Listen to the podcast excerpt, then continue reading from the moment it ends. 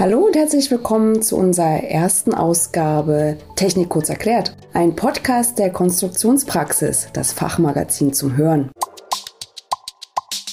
Ich bin Juliana Pfeiffer und an meiner Seite begrüße ich meinen geschätzten Kollegen Bernd Richter. Hallo, schön heute da zu sein. Bin gespannt, was das Thema heute bringt. In unserem Podcast Technik kurz erklärt stellen wir die Meisterwerke der Konstruktion vor.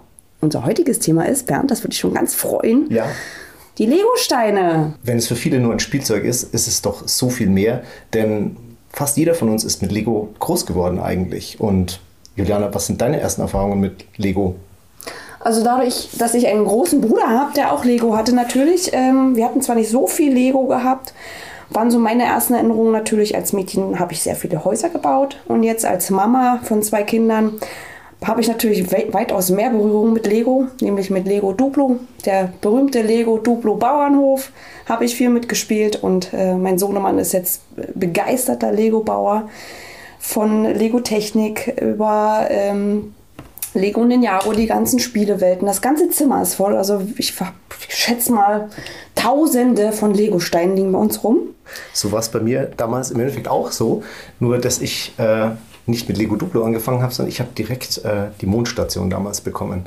Die kennen wahrscheinlich viele von euch da draußen noch, die ungefähr in unserem Alter sind, denn Lego gibt es jetzt schon in der dritten Generation, glaube ich. Am 28. Januar, Januar 1958 wurde Lego zum Patent angemeldet. Und Lego heißt auf Deutsch Spielgut. Es kommt nämlich von dem Wort Leggott.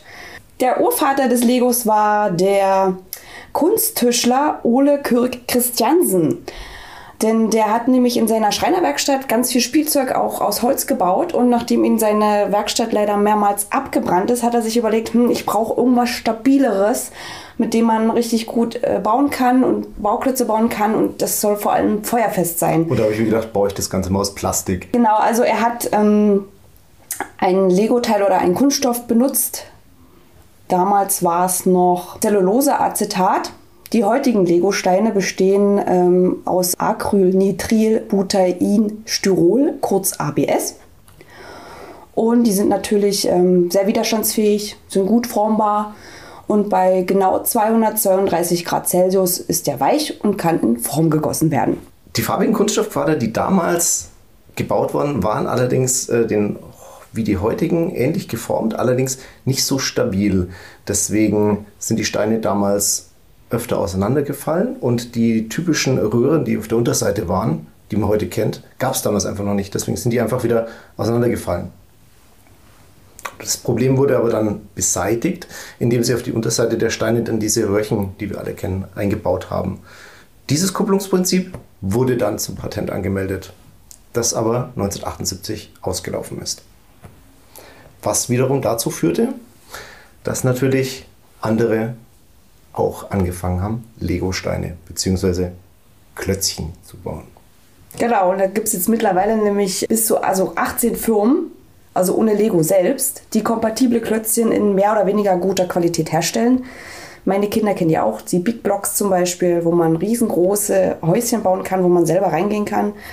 Ähm, aber wenn man das eine Weile draußen im Garten stehen lässt, verbleicht das ganz schön und dann merkt man, dass es ein, ein sehr minder Kunststoff ist. Aber apropos draußen, äh, es gab mal eine Idee, die ist noch gar nicht so lange her, letztes oder vorletztes Jahr, dass man etwas anderes Lebensgroßes baut. Und zwar hatten die die Idee, einen kompletten Bugatti Chiron im Maßstab 1 zu 1 nachzubauen.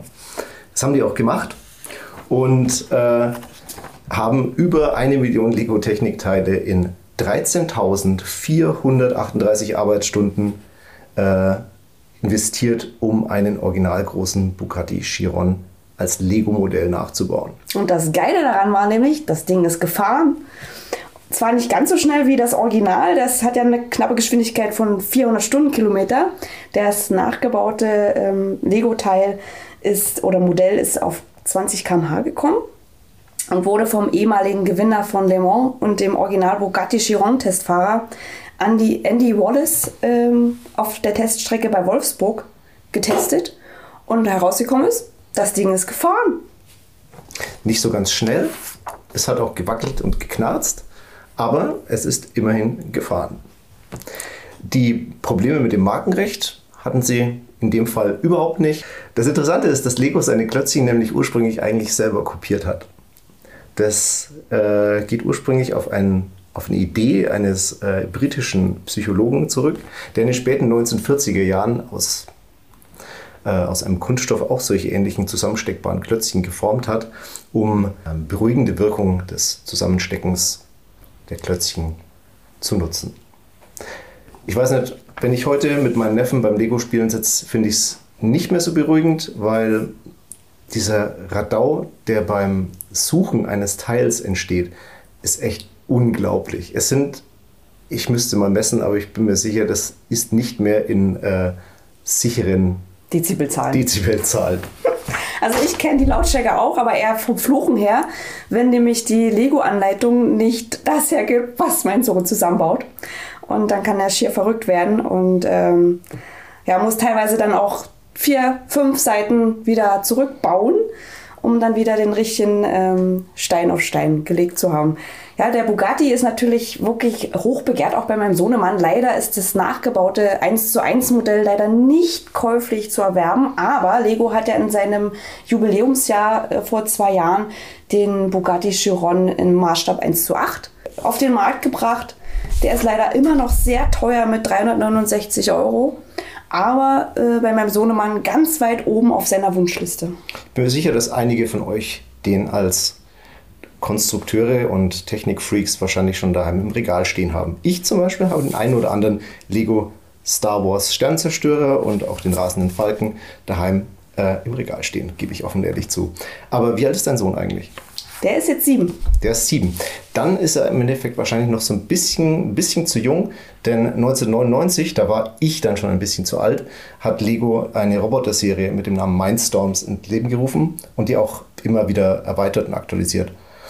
Das fing an mit den ersten wirklich programmierbaren Klötzchen, die wurden am MIT äh, entwickelt und sind jetzt äh, mittlerweile in einem Stadium angekommen, in der dritten Generation, glaube ich, ähm, womit man komplett äh, Berührungslicht, Schall- und Ultraschallwellensensoren äh, verbaut und äh, wirklich autonome, autonom agierende kleine Roboter bauen kann daheim. Ja. Also wirklich fürs, fürs technische Verständnis, auch für so ein Kind, ich sag mal, ich sag, Mindstorm ist wirklich noch viel zu weit her für meinen Sohnemann, aber selbst er versteht Lego-Technik-Sachen, die eigentlich ab Altersangaben ab 9 bis 12 losgehen. Er hat nämlich letztens ähm, den Aston Martin GT3 zusammengebaut, wo wirklich ähm, viele Lego-Technik-Bauteile verbaut werden muss und wo man eigentlich auch ein Verständnis haben müsste, haben sollte, äh, warum man das jetzt verbaut und was das eigentlich für, ein, ähm, für eine Bedeutung hat für das Auto.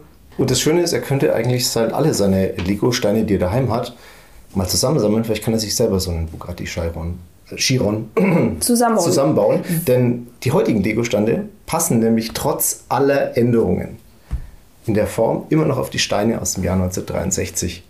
Sofern sich das äh, Material nicht verzogen hat. also ich kann dir sagen, wir haben Lego-Steine von meinem Mann, der hat wirklich, der war wirklich äh, auch ein fanatischer Lego-Bauer. Es ist nach wie vor, also wir haben auch unwahrscheinlich viele Star Wars-Sachen zu Hause, weil er selbst immer noch ein großes Kind ist. Und ähm, er selber hat aus seiner Kindheit, das, die Lego-Steine sind mittlerweile auch schon über 30 Jahre alt, haben die Waschmaschine überstanden, sind auch vom Kunststoff noch top in Form und in Farbe. Und das richtig Tolle ist, dass die ganzen kompletten alten Lego-Anleitungen, wie zum Beispiel, er hatte damals die Pirateninsel von 1989 und wir haben tatsächlich äh, hochlebe das Internet, die PDF-Anleitungen entdeckt und haben gesehen, ho, wir haben ja noch alle Teile da. Ich habe beim Recherchieren auch mal so ein bisschen auf diese äh, Lego Brickipedia-Seite gesucht und habe auch das eine oder andere Set gefunden, das ich damals als wahrscheinlich sechs, sieben Jahre alter Knopf damals zusammengebaut habe. Und meine Güte, ist das lange her.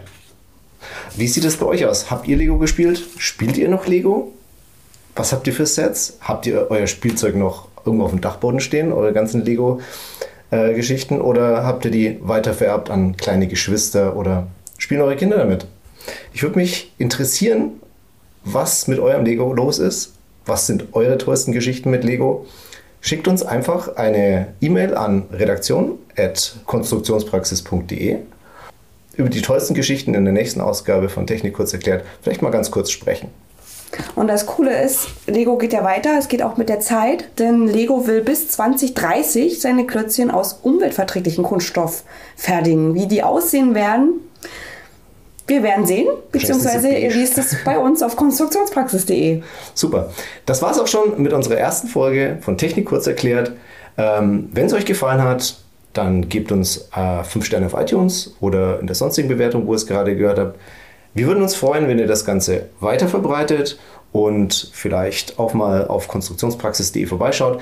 Dort haben wir nämlich ganz, ganz viele Technik kurz erklärt, zumindest in schriftlicher Form schon. Und vielleicht habt ihr auch Ideen für neue Technik kurz erklärt. Wie gesagt, schickt uns die, eure Ideen und eure Vorschläge an redaktion.konstruktionspraxis.de. Wir würden uns freuen, von euch zu hören. Bis zum nächsten Mal. Tschüssi! Das Fachmagazin Konstruktionspraxis zeigt aktuelle Trends auf, vermittelt Grundlagenwissen und veröffentlicht Hintergrundberichte sowie Anwenderreportagen. Konstruktionspraxis. Alles, was der Konstrukteur braucht.